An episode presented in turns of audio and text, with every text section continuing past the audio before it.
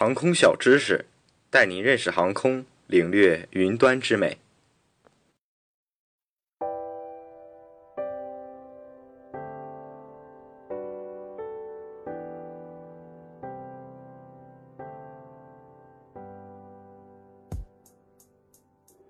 众所周知，飞机的一起一降是整个飞行中最关键的阶段之一，尤其是在着陆的过程中，避免重着陆更是重中之重。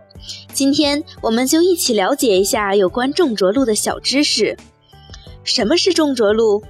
重着陆是指飞机在着陆接地时，垂直加速度过大，接地载荷超过了该机型给定的限制值。什么情况会造成重着陆呢？造成重着陆的原因主要有两个：一是飞机接地时飞机的垂直速度较大；二是飞机着陆时的重量太重，超过了飞机的最大着陆重量。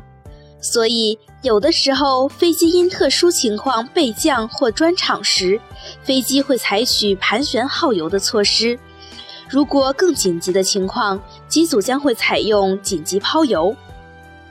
什么是最大着陆重量？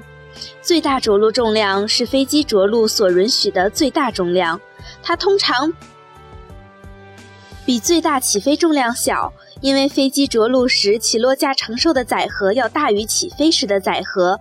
垂直冲击载荷由什么吸收？飞机在着陆过程中主要通过起落架的油气减震支柱和机轮来缓解冲击力，它们通过产生尽可能大的变形来吸收冲撞动能。以减少冲击力。另外，它们通过热耗作用，尽快地消耗能量，使物体碰撞后的颠簸跳动迅速停止。重着陆后需要做什么？重着陆后通常需要对飞机的起落架、发动机吊架、机翼、机身等部位做详细的检查，以确保飞机的结构没有出现问题。当然了，不同的机型详见维修手册。